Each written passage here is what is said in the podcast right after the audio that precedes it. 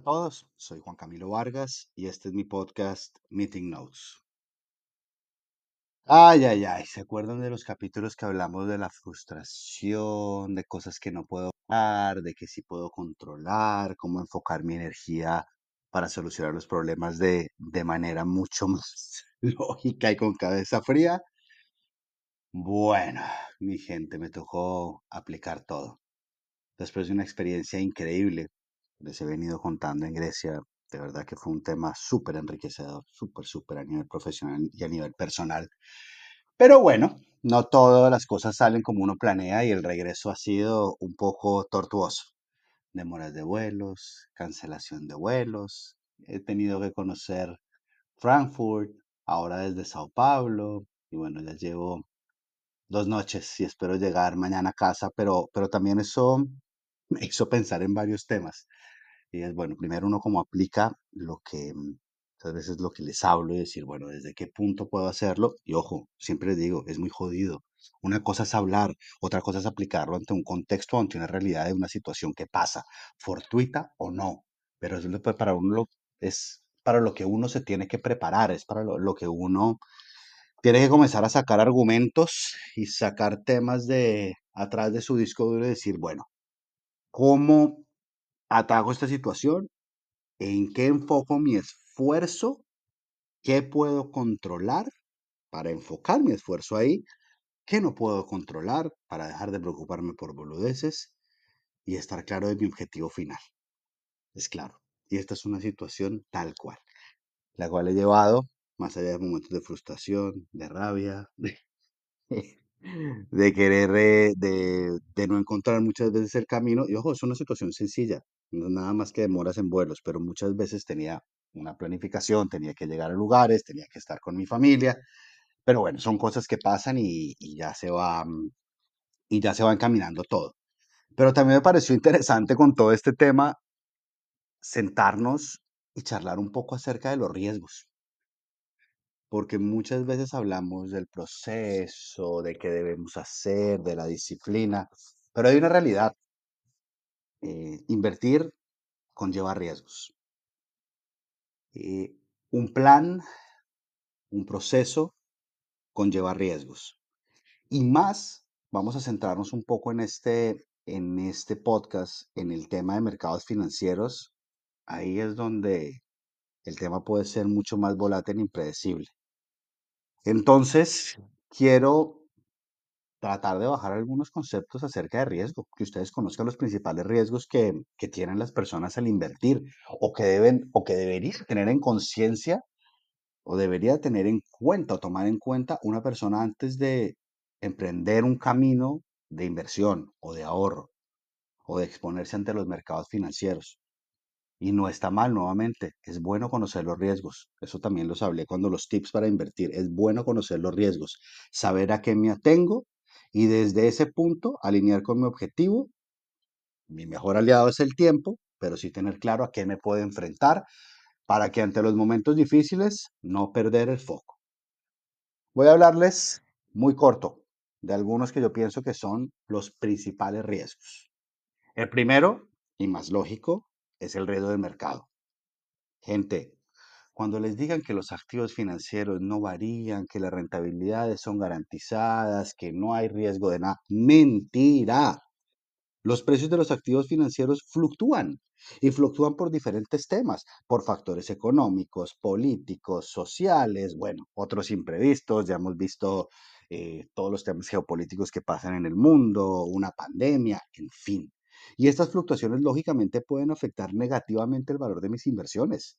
Pueden ser momentos, ojo, también ahí, cuando me pregunta mucho la gente, bueno, y voy a ahorrar y voy a ahorrar a 10, 15 años, tienen que tener en cuenta que en el mediano o en el largo plazo van a pasar por momentos difíciles, porque el mercado tiene ciclos. El mercado no sube eternamente.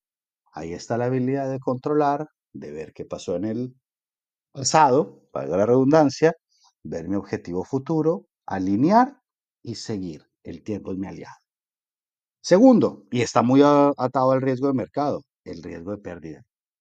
Gente, no todas las inversiones tienen éxito. ¿ok? No tenemos una bolita de cristal. los asesores. Buscamos en el mejor interés, generando y dando la debida asesoría. Eso es lo que debería ser, pero hay inescrupulosos.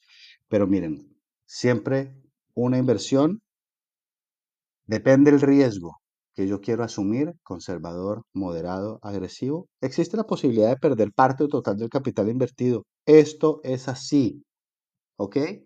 No crean en que te voy a pagar 20% al año, 7% al mes, como escucho muchas veces, y no tienes ningún riesgo. No. Ok, ¿quieres buscar una rentabilidad de doble dígito? ¿Quieres ser agresivo? Ten en cuenta que puedes perder gran parte de tu capital. Si estamos alineados en eso, vamos a estar claros y vamos a tener momentos difíciles. Pero si estamos en activos de calidad, muy seguramente vamos a llegar al objetivo. Otro punto clave es el riesgo de liquidez, ¿ok? Em, hay activos que son, y eso siempre pregúntenlo, por favor, que veo mucha gente que, bueno, quiero tomar un plan a largo plazo, quiero comprar una inversión y al año dicen, no, pero quiero mi plata de vuelta. No, los productos tienen términos y condiciones. Averigüen muy bien cuál es la liquidez del activo, porque algunos activos o pueden tener penalidades de salida o pueden ser productos cerrados o muy, o en algunos momentos de mercado pueden ser muy difíciles de vender, porque no hay, no hay liquidez, es decir, no hay compradores, no hay mercado para ese título, por lo cual va a ser muy difícil venderlo y si logro venderlo, pues el precio va a ser demasiado bajo. Eso es una situación que pasa con los bonos. Después no quiero ser tan técnico, pero ¿qué está pasando con los bonos actualmente cuando emitimos en un mundo de tasa cero a lo que está pasando ahora con la inflación? ¿Ok? Ah, el siguiente es uno de los riesgos que más hemos escuchado y leído en los periódicos en los últimos meses y en la televisión, y es el riesgo de la inflación. Gente, la inflación es real. Para los latinoamericanos, para muchos países, la, la inflación es normal. Ojo, vamos a Estados Unidos hoy y tenemos, me atrevo a decir, dos o tres generaciones que no vivieron con inflación, no sabían qué era la inflación y la conocieron en los últimos meses o en el último, o en el último par de años. Pero la inflación es real, está. Y lógicamente si la inflación alta, ¿qué pasa con mi poder adquisitivo? ¿Qué pasa con mi dinero? Pues disminuye. El, dinero va a perder valor en el tiempo, por lo cual también es importante, es siempre que yo hablo y les digo, bueno, vamos a ir a una tasa conservadora, busquemos la inflación, dependiendo de la inflación de qué país, porque me van a comparar la inflación de un país latinoamericano contra la de Estados Unidos, las temas de riesgo, otros no son comparables. Comparemos manzanas con manzanas. Y realmente lo que yo tengo que buscar en mi portafolio, si estoy ahorrando para iniciar, es la inflación más unos puntitos. Y hacia arriba, entre más busque yo, pues más agresiva va a ser mi, mi, estrategia y lógicamente mayor riesgo va a conllevar. Pero gente, la inflación es real, convivimos con ella, solo que muchas veces o en Latinoamérica la damos por, por sentada que existe y que ya vivimos con eso, pero como les digo, en Estados Unidos es algo nuevo, no se veía hace muchísimas generaciones, no conocieron la inflación y ahora están viendo cómo pasa y cómo pasan los precios de la gasolina, bueno, no voy a poner temas tan extremos como lo que puede pasar en algunos países de la región por situaciones políticas, que vemos como realmente la inflación es completamente desbordada y eso realmente hace que el dinero pierda su valor. ¿Ok? Bueno, el riesgo de concentración, que hablemos más allá del riesgo de concentración, hablemos lo que hay que hacer para no estar concentrados. En la medida en que yo tengo capital, uno de los riesgos importantes es estar concentrados en un solo activo. Llamémoslo en término abuelita, todos los huevos en la misma canasta. ¿Me caigo y qué pasa? Ya sabemos. Simple. Entonces, la habilidad en la medida que yo puedo comenzar a diversificar, es decir, repartir las inversiones en diferentes sectores, en diferentes nichos, pero esa capacidad me la da en la medida que voy, voy acumulando un poco más de dinero. No puedo eh, diversificar con mil dólares, no, tengo que ir creciendo y generando ahorro y lo que voy generando acabo invirtiéndolo en otra cosa y con eso disminuyo mi riesgo de concentración. Un riesgo muy famoso hoy también en los últimos años es el riesgo político y regulatorio. Ya lo hemos visto en nuestros países. Políticas eh, gubernamentales, regulaciones, gobiernos de un lado del otro. Esto afecta, esto afecta a los mercados y definitivamente las inversiones les pega de manera significativa y muchas veces impredecible. Una cosa es saber lo que pasó en el, ver hacia atrás, mirar qué pasó para tratar de predecir el futuro. Pero muchas veces estas situaciones son impredecibles y es por eso que son esos momentos de mercado donde hay que evaluar y nuevamente buscar otras alternativas o tratar de diversificar mi riesgo dependiendo de lo que busque. Otro riesgo muy famoso en Latinoamérica es el riesgo cambiario, ¿ok? Em, Nuestras propias monedas, nuestras propias monedas realmente, em, y más en los contextos en los que hemos vivido en los últimos años, vemos como factores y riesgos anteriores como geopolíticos, inflación, eventos no esperados como una pandemia en la mitad de la nada, una guerra entre Rusia y Ucrania, un conflicto en acá, allá, bueno, todos esos temas afectan realmente. Y el riesgo cambiario, lógicamente, ¿qué puede hacer?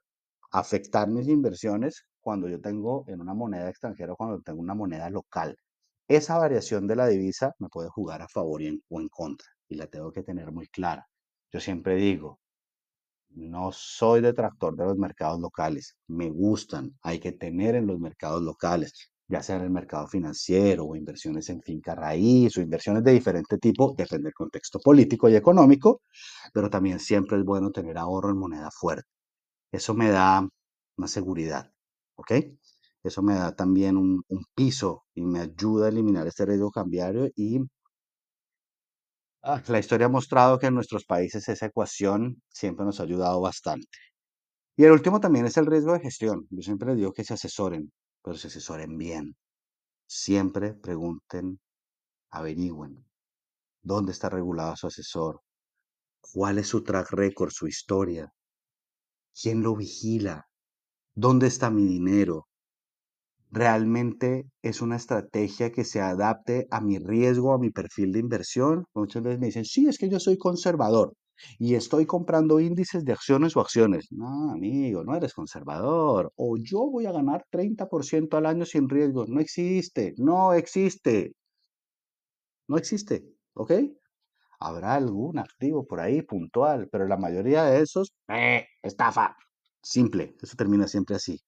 Entonces, miren realmente interactúen con su administrador, con su asesor, alineen objetivos. El objetivo es de ustedes, no del asesor. Evalúen el riesgo. Aprendan, aprendan. No hay nada mejor para tomar decisiones que tener información, que tener conocimiento. Bueno, esto fue un pequeño resumen acerca de mi frustración y los riesgos que conlleva el mercado. Creo que todo esto salió, este, este podcast salió del alma, por Dios, con toda la frustración de las últimas horas, pero realmente son riesgos. Yo tengo que tener en cuenta.